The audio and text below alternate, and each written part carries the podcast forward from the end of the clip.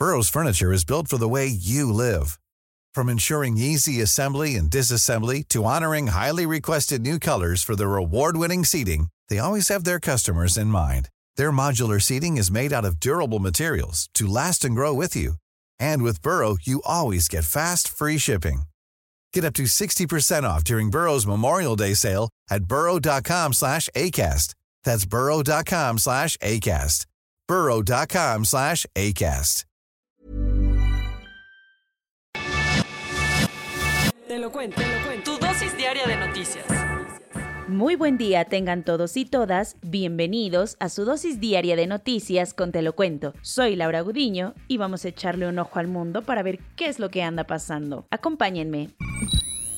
Uno como quiera, pero las pobres criaturas los ataques indiscriminados contra la población civil por parte de las fuerzas rusas estuvieron a la orden del día, signo de un mal día. La mañana del miércoles inició con el pie izquierdo para la población ucraniana, que sintió con más fuerza el fuego de la ofensiva rusa. Por lo menos 10 personas murieron mientras esperaban en la fila de una panadería en la ciudad de Chernigov, luego de que un misil ruso cayera en el lugar. Pero eso no fue todo, porque también se registró un aparente ataque contra un teatro en la ciudad de Mariupol, el cual estaba siendo utilizado como un albergue de guerra por parte de la población civil. Aún no se conoce el número de víctimas de este ataque pero el Kremlin insiste que no está atacando más que objetivos militares. ¿Quién no compró este cuento? El mismísimo Joe Biden, que tras ver la situación por la que atraviesa la población ucraniana, elevó el tono ayer y dijo que Vladimir Putin era un criminal de guerra, algo que le valió el excuse me del Kremlin. Los dichos del presidente de Estados Unidos llegaron poco después de que el presidente de Ucrania, Volodymyr Zelensky, diera un discurso virtual frente al Congreso estadounidense en el que les pidió pensar en Pearl Harbor y en el 11 de septiembre para tomar cartas pesadas en el asunto y le hicieron caso. Quién sabe si esto era lo que buscaba Zelensky. Pero Joe Biden se comprometió a mandar 800 millones de dólares adicionales para ayudar a defender a Ucrania de la invasión rusa. Mientras todo esto ocurría, funcionarios rusos y ucranianos tuvieron una enésima reunión para negociar una posible paz, cuestión que todavía se ve muy lejana a pesar de los esfuerzos diplomáticos. Lo que importa es la intención. La Corte Internacional de Justicia le ordenó a Rusia que detenga su invasión a Ucrania, aunque obvio, a Moscú le salió la recomendación por el otro oído. En un gesto más simbólico que coercitivo, el más alto tribunal de las Naciones Unidas, con sede en La Haya, le ordenó al Kremlin frenar la invasión que está orquestando en Ucrania. ¿Cómo estuvo la cosa? Resulta ser que Kiev llevó su caso a la Corte Internacional de Justicia en un afán por desechar los argumentos con los que Putin justificó su intervención militar. Así que ahora, con 13 votos a favor y 2 en contra, que no está más que decir que obviamente fueron los jueces de Rusia y China, este órgano le exigió a Moscú que pare las agresiones. ¿Y con eso mágicamente retirarán las tropas? Bueno, en teoría, bajo lo estipulado por el derecho internacional, esta decisión es vinculante, o sea que los países involucrados están obligados a acatarla. Pero ve a saber si eso le quita el sueño a Vladimir. La realidad es que hasta el presidente ucraniano Volodymyr Zelensky sabe que esto no significa que la guerra acabó, pero sí confía en que se dio un mensaje contundente para aislar más a Moscú. Regresaron los fantasmas. Un nuevo sismo sacudió al noroeste de Japón, activando varias horas la alerta de tsunami. Hace más de una década, Japón se enfrentó a uno de los eventos más fuertes de su historia, cuando un terremoto de 9.0 causó un tsunami que dejó a su paso destrozos impensables al grado de colapsar sus plantas nucleares. La alerta de tsunami se activó después de que un sismo de magnitud 7.3 moviera los suelos y las costas de Fukushima y Miyagi. En ese lapso, mientras estaban a la espera de si la marea subía, ya había daños en estructuras, lo que provocó el desorden. En Soma, la zona más afectada, tuvieron que trasladar a decenas de personas a hospitales porque estaban heridas, pero hubo víctimas mortales. Desafortunadamente, la cadena pública NHK informó de dos muertes, mientras que Reuters reportó 69 heridos. Afortunadamente, las olas cesaron y no se puso peor la cosa. Es por esto que el Centro de Alerta de Tsunami del Pacífico avisó que ya no había riesgo. Sobre el susto nuclear, la Tokyo Electric Power Company, que es la que opera la planta que falló en 2011, avisó que no encontró anomalías.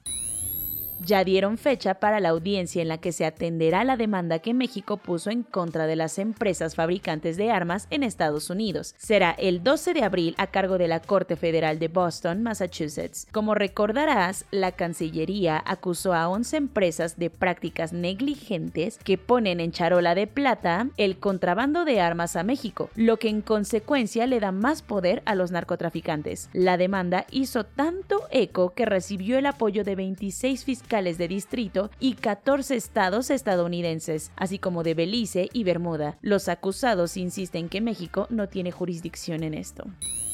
No es la primera ni la segunda vez en este año que la prensa sale a marchar para alzar la voz por el asesinato de uno de sus colegas. Por octava ocasión, en 2022, decenas de periodistas salieron a las calles para exigir justicia. Esta vez fue en Morelia, donde se manifestaron por el asesinato de Armando Linares, quien era director del medio digital Monitor Michoacán, y que a pesar de denunciar amenazas en su contra, igual fue víctima de un atentado que terminó con su vida en Zitácuaro. Pidieron justicia y respuestas al gobierno federal y estatal, mismos que les ofrecieron abrir una mesa de diálogo. Una vez más, los legisladores de Morena, preocupados por los problemas más complejos que aquejan a este país, se lanzaron a aprobar en el Senado una legislación que básicamente los blinda de la injerencia del Tribunal Electoral del Poder Judicial de la Federación. Con 61 votos a favor, los senadores de este partido y sus aliados dieron el sí al decreto que impide a este órgano electoral entrometerse en sus decisiones. Obviamente, la oposición que apenas alcanzó los 39 votos dijo que están haciendo lo que quieren con las leyes, por lo que presentarán una acción de inconstitucionalidad ante la Suprema Corte de Justicia. Y hablando de mesas de diálogo, todo indica que la que tenían organizada entre el chavismo y la oposición venezolana en la Ciudad de México volverá a las andadas tras la pausa que tuvieron por la captura del BFF de Maduro, Alex Saab. Quien dio el guiño fue Jorge Rodríguez, presidente de la Asamblea Nacional de Venezuela y el enviado especial de Maduro en estas pláticas. Él aseguró que ya se les pasó el coraje y que la revolución bolivariana ya está lista para retomar el diálogo de nuevo, aunque advirtió que será con nuevas condiciones e invitados. El mes de marzo empezó muy movidito para la isla de Córcega en Francia, que se alzó en protestas tras el ataque a uno de sus líderes nacionalistas que estaba en prisión. Tan solo en Ajaccio, la capital, varios manifestantes prendieron fuego a edificios del gobierno y saquearon bancos. Hasta ahora, los disturbios han dejado alrededor de 100 personas heridas. Ahora, en un intento por diluir un poco las tensiones y frenar los enfrentamientos en las calles, desde París, el gobierno central abrió la puerta para darle la autonomía a la isla. Así lo dijo el ministro del Interior, Gerald Darmanin, que pidió paz para iniciar las conversaciones. ¿Te acuerdas cuando de adolescente, bueno, no sé qué edad tengas, pero si estás alrededor de la mía, la cual no voy a decir cuál es, y descargabas Picnic para poner tus pics bonitas? Bueno, pues algo así está haciendo la NASA, con las imágenes que está captando del cosmos con su super cool telescopio James Webb. Resulta ser que en una de sus tantas tomas de prueba y metiéndole un efecto de esos que te deja el ojo cuadrado que usa 18 espejos hexagonales, lograron tener una imagen de una estrella bombardeada por miles de galaxias antiguas. Obvio que se ve súper bonito, aunque también dijeron que esta no es una observación científica oficial. Al menos podemos presumir que ya tenemos un post súper instagrameable del universo.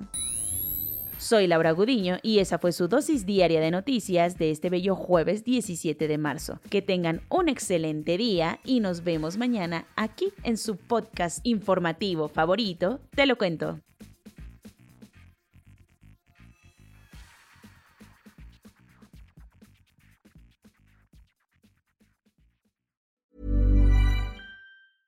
Hey, folks, I'm Mark Marin from the WTF Podcast, and this episode is brought to you by Kleenex Ultra Soft Tissues, your ally to help tackle your allergy symptoms this season. I love the change of seasons, but nobody loves pollen and all those other things floating in the air that make you sneeze during this nice weather. Kleenex Ultra Soft Tissues are hypoallergenic and allergist approved, so fight back against watery eyes and runny noses without worrying about irritating your skin. For this allergy season, grab Kleenex and face allergies head on.